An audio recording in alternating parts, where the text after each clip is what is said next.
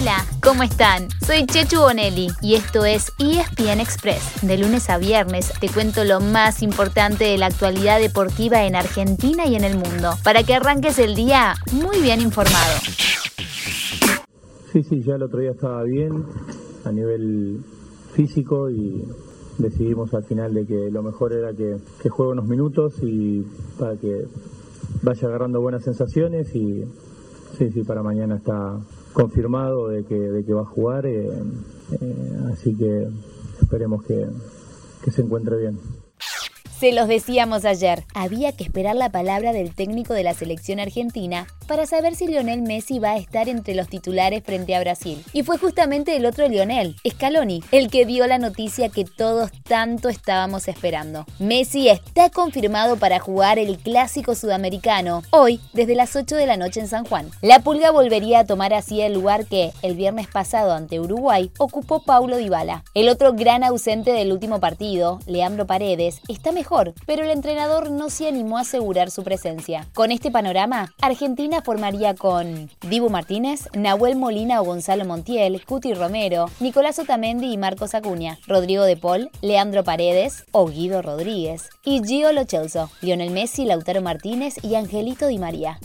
¿Qué tiene que pasar para que Argentina clasifique mañana mismo a Qatar 2022? Hay dos escenarios posibles y en ambos tienen que suceder dos cosas en simultáneo. Con una victoria ante la verde amarela, además se necesita que no gane ninguno de los tres equipos que comparten el cuarto lugar, Chile, Colombia y Uruguay. Con un empate, el escenario es similar, pero tendrían que perder esas tres elecciones. Si en cambio Brasil derrota a Argentina, entonces habrá que esperar una fecha más. Hablo por mí, pero no creo que nadie esté esperando un resultado así. Están de acuerdo, ¿no? Y más sabiendo que en el equipo brasileño no estará Neymar, quien tiene molestias musculares y volverá directo a París a empezar su recuperación.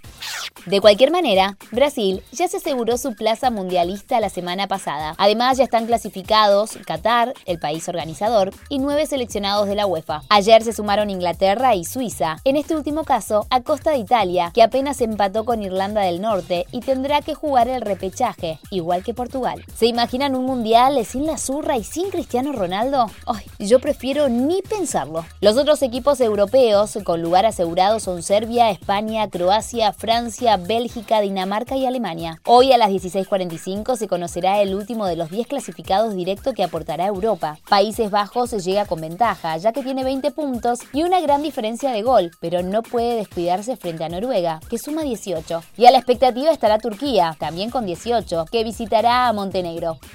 Seguimos en Europa, pero para hablar de tenis, ya que Horacio Ceballos hará su segunda presentación en las ATP Finals en Turín. Bien temprano, a las 7 y media de la mañana, en pareja con el español Marcel Granolers, tienen una parada muy complicada. Van contra los máximos favoritos, los croatas Mate Pavic y Nikola Mektic. Ayer en singles debutó con victoria el número uno del mundo, Novak Djokovic. No le va por su sexto título en el torneo, una marca que igualaría el récord que hoy está en poder del gran Roger Federer.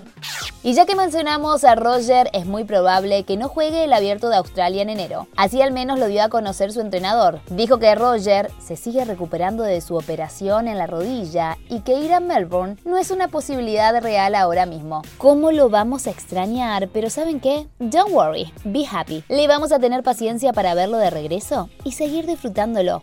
Cerramos dejándole un dato. Hoy por Star Plus tienen disponible la tercera fecha del Abierto Argentino, el mejor polo del mundo. A las 2 de la tarde juegan La Ensenada y Alegría Fish Creek. Y a las 16.30 debuta uno de los grandes candidatos, el Ercina, frente a la Irenita.